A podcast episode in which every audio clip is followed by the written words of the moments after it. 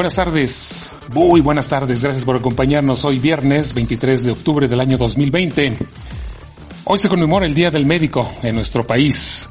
A nivel mundial, la celebración es el día 3 de diciembre. Y bueno, pues hoy es oportunidad para agradecer, reconocer y valorar el esfuerzo de hombres y mujeres que durante pues esta pandemia han dado todo su esfuerzo para atender a quienes lo necesitan, aun cuando en ello vaya la salud de sus familias. Sabemos que hay muchos médicos y médicas que nos escuchan. Saludos y felicitaciones y nuestro reconocimiento para todos ustedes. Gracias por estar con nosotros. Este es el Centro de Información, Radiorama Noticias, el punto exacto de la noticia. Y escuche usted cómo, cómo le fue al secretario de Seguridad Pública, Jaime Ernesto Pineda Arteaga. Pues sí le fue. Y le fue como siempre, mal, ante su comparecencia en el Congreso del Estado. Él como servidor público, bueno, pues ve las cosas muy diferentes a lo que la mayoría de los ciudadanos percibimos en las calles, en los domicilios, en las empresas, los que usan transporte público tanto urbano como de taxi y Uber, los que han sido asaltados, robados, los que han sido objeto de fraudes descarados, los que han perdido su automóvil, quienes han perdido a un miembro de su familia, y a todos los que de alguna u otra forma lamentablemente son o han sido parte de las lamentables estadísticas, pues bueno, la situación es mucho, muy diferente a como la ven y como la ve el propio secretario de Seguridad. Quedó muy claro eh, eh, que pues han pasado cinco años y no fueron capaces de incrementar el número de cámaras de seguridad en la ciudad. Solo hay alrededor de 400, cuando en estos momentos se requieren más de 2.000, que es el supuesto proyecto que inició y se supone inició en este sexenio, según dijo el titular de Seguridad Pública. ¿Cómo sucede? Como sucedió ayer.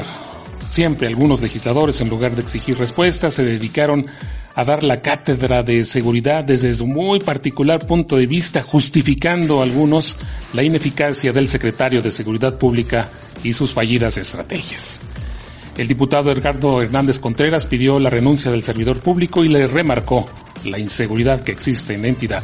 Por su parte, Eugenio Gobearcos de Movimiento Ciudadano señaló que lo que muchos quieren es que termine el sexenio para que se vayan. El legislador Rubén Guajardo Barrera cuestionó el sistema penitenciario en el Estado, sobre todo por los llamados autogobiernos en el penal de la pila. Además le hizo varios cuestionamientos a lo que el secretario de Seguridad pues no pudo responder. Desde temprana hora, el dirigente estatal del Partido Acción Nacional, en otros asuntos, Juan Francisco Aguilar Hernández, se pronunció y exigió pues un cambio en el gabinete de seguridad, además de transformar y hacer eficaces las estrategias en esta materia, debido a que han fracasado, dijo los resultados, y bueno, pues son nulos, no hay nada. Igual que ayer hubo diputados que no quisieron arriesgar su futuro político y fueron blandos para exigir cuentas, se pusieron de alfombrita para no quedar mal. No hubo más en la comparecencia con motivo de la glosa del quinto informe de gobierno en materia de seguridad. Lo que faltó es que Pineda Arteaga anunciara que sería candidato a diputado local o federal, pero afortunadamente esto no ocurrió. Lamentablemente es vergonzoso ver que en medio de la pandemia, pues algunos servidores públicos tengan la desfachatez de andarse promoviendo y mostrando otro tipo de interés muy diferente y que nada coincide con el que los ciudadanos exigen, que es la falta eso demuestra una falta de sensibilidad social. ¿Para qué le digo más? Y poco después de que terminara la comparecencia del secretario de Salud, se reportó, fíjese usted, se reportó un asalto al filo de las 15 horas al banco HSBC de Venustiano Carranza. Se presume que una banda de motociclistas pues se llevaron 300 mil pesos. Así las cosas, así la situación en materia de inseguridad en esta entidad. Lo que sí podemos decir, bueno, pues es un merecido reconocimiento a todos los policías honestos que trabajan en esta entidad, a todos aquellos que aún pueden ver de frente a sus familias, hijos, esposa, hermanos, padres y en consecuencia a los ciudadanos en general, pues en sus manos la seguridad de muchas personas.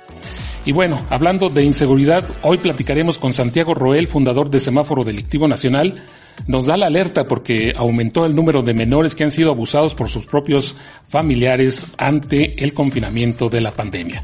Nuestra colaboradora Giselle Mesa Martel, consejera de la Comisión Estatal de Derechos Humanos, nos hablará sobre el panorama internacional en derechos humanos y la inequidad o la inexistencia en la inequidad de género. También platicará con usted, con nosotros, el diputado Edgardo Hernández Contreras, quien dice que la salud e inseguridad son reclamos de los ciudadanos que no tuvieron y no tendrán respuesta de las autoridades estatales. El rector de la Universidad Autónoma de San Luis Potosí, el doctor eh, Alejandro Javier Cermeño Guerra, nos hablará sobre el proceso de vinculación social de esa institución. Soy Tomás López Rangel, como siempre, agradezco su sintonía y preferencia. Grupo AS de Radiorama, la cadena que une a México, presenta Centro de Información, Radiorama Noticias. Centro de Información. La información más relevante de San Luis Potosí, México y el mundo. México y el mundo. El mejor equipo informativo. Transmitiendo en vivo, Centro de Información. Radiorama Noticias. El punto exacto de la noticia. Y esta es la información. México llegó ayer jueves a 874.171 casos y a 87.894 muertes por COVID-19, al añadirse los 6.612 contagios y los 479 decesos que se notificaron en las últimas 24 horas, informó la Secretaría de Salud. Los casos acumulados en la jornada tuvieron un aumento porcentual del 0.76% y los fallecimientos del 0.45% en comparación con las estadísticas del reporte anterior, indicaron las autoridades al presentar el balance nacional de la pandemia. El director de epidemiología, José Luis Salomía, confirmó que 2.249.619 personas, pacientes, pues han sido estudiadas con un 97% de los casos mediante una prueba de laboratorio desde la declaración de la pandemia a finales de febrero.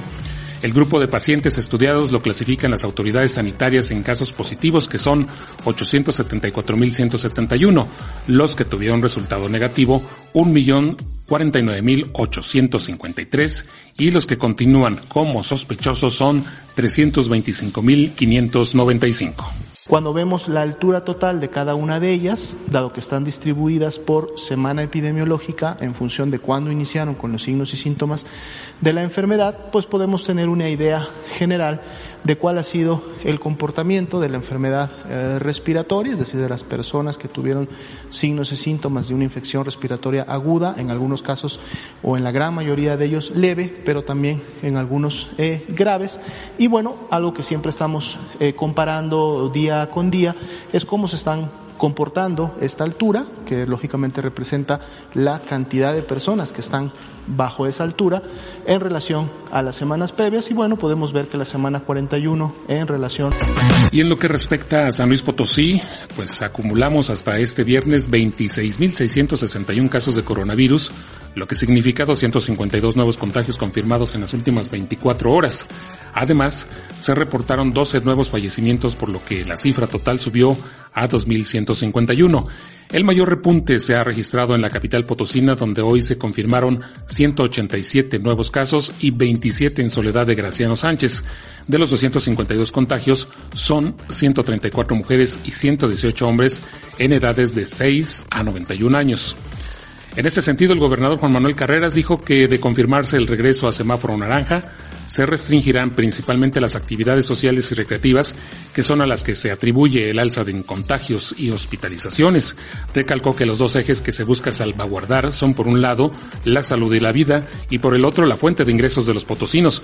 Hay, en estos momentos hay 430 personas hospitalizadas por enfermedades respiratorias, de las cuales 114 se encuentran estables, 246 graves y 70 intubadas una cifra superior a los 250 casos, acorde a lo que hemos estado observando ya en estas últimas dos semanas, este incremento sostenido en cuanto a los casos nuevos que se van registrando y un incremento de la demanda también de personas con enfermedad eh, leve, pero también moderada, y lo vamos a ver más adelante también en cuanto a hospitalizaciones. Aquí en este y en más información que tiene que ver con la salud, bueno, pues el gobierno estatal analiza la posibilidad de implementar una ley seca en San Luis Potosí de jueves a domingo, advirtió el secretario general de gobierno Alejandro Leal Tobías. Dijo que ya es muy común ver bodas con 200, 300 o hasta 500 personas como invitados. Se han detectado filas en las iglesias para la realización de eventos sociales, fiestas en terrenos privados o salones e incluso se anunciaron ya peleas de gallos en la feria de Matehuala. Dijo que todo esto pues nos está obligando, les ha obligado y les obliga a las autoridades a tomar una decisión para proteger la actividad económica. Leal Tobías recalcó que, bueno, pues no permitirán que por el relajamiento social se tenga que frenar la actividad esencial que es la económica, precisamente. Respecto a la posibilidad de la ley seca, dijo que esa medida se aplicaría porque, pues no hay manera de que se convenza a la gente, a los empresarios de antros, bares, centros de recreación, organizadores de bodas. No hay otra forma de convencerlos, dijo, y advirtió que es mejor prevenir que lamentar, por lo que también se evalúa la posibilidad de reducir los horarios de restaurantes por lo que se les obligaría a cerrar a las 11 de la noche, 23 horas a más tardar. Leal Tobías culminó eh, su discurso diciendo que pues no se ve la manera de tener este relajamiento social y no les quedará de otra más que realizar nuevas restricciones. Nueva posición del semáforo con respecto a esto. Sin embargo, sí es muy importante comentar, gobernador, que en lo que hemos estado revisando, eh, la mayoría de los contagios han sido contagios por un, relajamiento social.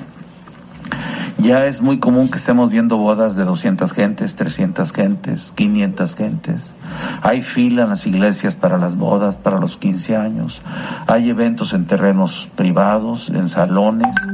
Eh, vimos hoy en la mañana que están anunciando peleas de gallos en algunos, en algunos este, lugares como en la feria de Matehuala. Entonces todo esto este, nos está obligando a tomar una decisión para proteger la actividad esencial, que es la actividad económica. Estamos valorando y lo tenemos en la mesa y quiero ser muy claro, quiero que se conozca, estamos valorando la salud de todos los potosinos. Y no vamos a permitir que por el relajamiento social tengamos que parar la actividad esencial que es la económica estamos valorando y lo vamos a platicar esta semana, este fin de semana, lo vamos a platicar con la Secretaría de Salud y con otras autoridades municipales, el posible, eh, la aplicación de la ley seca de jueves a domingo, gobernador. A todo el mundo se los comento, no hay manera de que convenzamos a la gente, a los empresarios de restaurantes, de bares, de centros, de centros de recreación, agentes con bodas que estén haciendo este tipo de eventos. Y realmente el relajamiento social es el que nos está afectando en la cadena de contagio.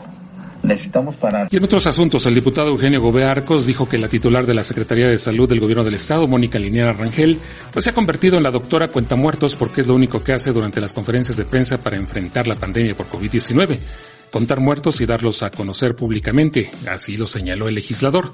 Dijo eh, además que pues las autoridades han fracasado en sus estrategias para combatir la pandemia por COVID-19 y a estas alturas remarcó no se sabe hasta qué grado llega la desmesura para justificar la incompetencia.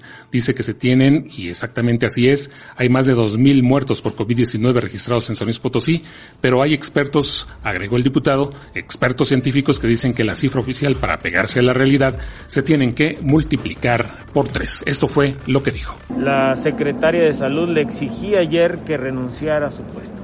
Se ha, se ha vuelto Mónica Rangel, la doctora cuenta muertos, cuando su labor es salvar vidas. Lo único que hace es dar entrevistas para dar a conocer públicamente cuántos muertos por COVID-19 tuvimos el día anterior. Es verdaderamente vergonzoso que con miles y miles de millones de pesos disponibles que tiene a su recurso, eh, los utilicen precisamente para enriquecerse ilícitamente a costa del sufrimiento de nuestro pueblo. Porque hay señalamientos precisamente por presuntos actos de corrupción que se han cometido al interior de la Secretaría de Salud a su cargo. Mientras tanto, el diputado Rubén Guajardo Barrera, coordinador del grupo parlamentario del Partido Acción Nacional en el Congreso del Estado, señaló que pues es muy grave que la Secretaría de Seguridad Pública del Estado pues no haya sido capaz de dar de baja a un solo elemento de 56 que no aprobaron el examen de confianza y que no cuentan con el certificado único pulsial. El legislador precisó que es lamentable que en estos casos lo único que pues han hecho con los elementos que no pasaron el examen de confianza, pues es cambiarlos de las áreas operativas a las administrativas sin que ninguno haya causado baja hasta el momento. Así lo dijo el diputado. Claro que es una eh, coordinación de los tres niveles de gobierno. La esperada Guardia Nacional que iba a resolver muchos de los problemas de seguridad, hemos visto que no ha dado resultados, ni en San Luis ni en el país, pero sí creo que hay una alta responsabilidad por parte eh, del gobernador y de la Secretaría General de Gobierno, así como la Secretaría de Seguridad Pública, sobre muchas cosas que lamentablemente no se han podido dar. Imagínate, o sea, un tema tan, tan, tan sencillo que es dar de baja a los elementos que no han aprobado el examen de confianza, no lo han hecho en la Secretaría de Seguridad Pública Estatal, pues entonces ¿qué estamos esperando? O sea, ¿qué esperamos del secretario si los mismos elementos que les hacen los, las evaluaciones no están cumpliendo en darlos de baja? Me dijo él que no hay, al día de hoy no hay ni uno, ni un elemento dado de baja que no haya aprobado.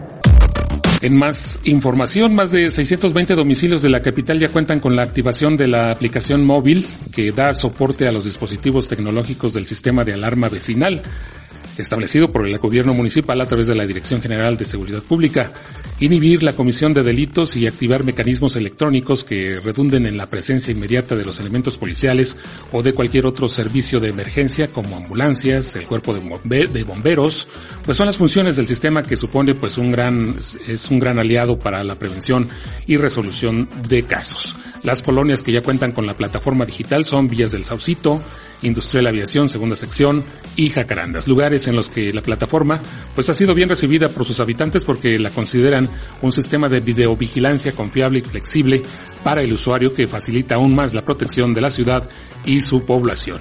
En entrevista, la señora eh, pues nos pone la señora SR de Villas del Saucito, comentó que en su casa había acordado la familia instalar por su cuenta cámaras, pero llegó a su domicilio oportunamente personal del ayuntamiento a pedir la autorización para proceder a instalar las cámaras oficiales y claro, bueno, pues la respuesta fue afirmativa. Así que esto fue lo que dijo. Bueno, más que nada por la seguridad. Nosotros eh, como familia estábamos pensando en instalar cámaras por nuestra parte y al momento de que pues surgió la, la idea de municipio, se acercaron a nosotros y pues eh, ahora sí que mi mamá, la dueña de casa, eh, decidió participar con el ayuntamiento para esta nueva solución de, de seguridad. Por lo regular, este, sí hay riñas pandilleriles, hay cuestiones de personas en estado inconveniente, ya sea drogadicción. Hace un par de meses sucedió aquí en la calle una situación algo complicada en donde hubo una persona balaseada, entonces pues por eso también decidimos participar con el ayuntamiento en este nuevo programa. Se realiza una instalación de un botón de pánico, al igual que en los celulares en, en la aplicación que están proporcionando el ayuntamiento y eh, pues en base a eso al botón de pánico nosotros podemos dar pues aviso a las autoridades, en este caso el C3, para pedir la, la ayuda que se requiere, ¿no? Ya sea de servicio de seguridad o alguna otra información de bomberos o ambulancias. O sea, la verdad sí es una muy buena propuesta por parte del ayuntamiento y yo creo que sí es una parte fundamental el hecho de que tengamos una, una red de vecinos informados. En voz alta. En voz alta. De Radiorama Noticias. Y es viernes, tenemos la oportunidad de escuchar la voz de nuestra consejera de la Comisión Estatal de Derechos Humanos, Giselle Mesa Martel, con el tema Reporte mensual del panorama internacional en derechos humanos, donde destaca la inexistente equidad de género. Giselle, buenas tardes, bienvenida. Hola Tomás, muy buenas tardes para ti para todo tu auditorio. Como cada viernes me da mucho gusto saludarles. Y bueno, el panorama internacional pues no está tan, eh, tan simple en materia de derechos humanos, donde tenemos que, por ejemplo, en, en Bolivia como en Venezuela se llevaban a cabo comicios y bueno, tenemos que, que revelar que ha habido incumplimientos a, medidas de bioseguridad en torno al tema del, del, COVID y así como que bueno no hay eh, realmente garantías de, de, jornadas tranquilas y pacíficas, ¿no? Eso es muy lamentable, además de que también destaca eh, México con el tema de los fideicomisos, así como también que la CNDH ha realizado un foro internacional de hechos económicos, sociales y culturales y Agenda 2030, pero a la par, bueno, tenemos la desaparición de 109 fideicomisos donde había temas muy importantes que se desprendían de compromisos internacionales. Pero también tenemos que la Federación Mexicana de Organismos Públicos también llevó a cabo este eh, el 22 de octubre recientemente este Congreso Nacional sobre los Derechos Humanos ante el contexto del COVID, donde estuvieron, estuvo la presencia del Ombudsman de todo México y organismos también regionales internacionales. Y también pues, se puede eh, ver en esta página de, de, organismos públicos todo el informe y todo lo relacionado con derechos humanos y COVID.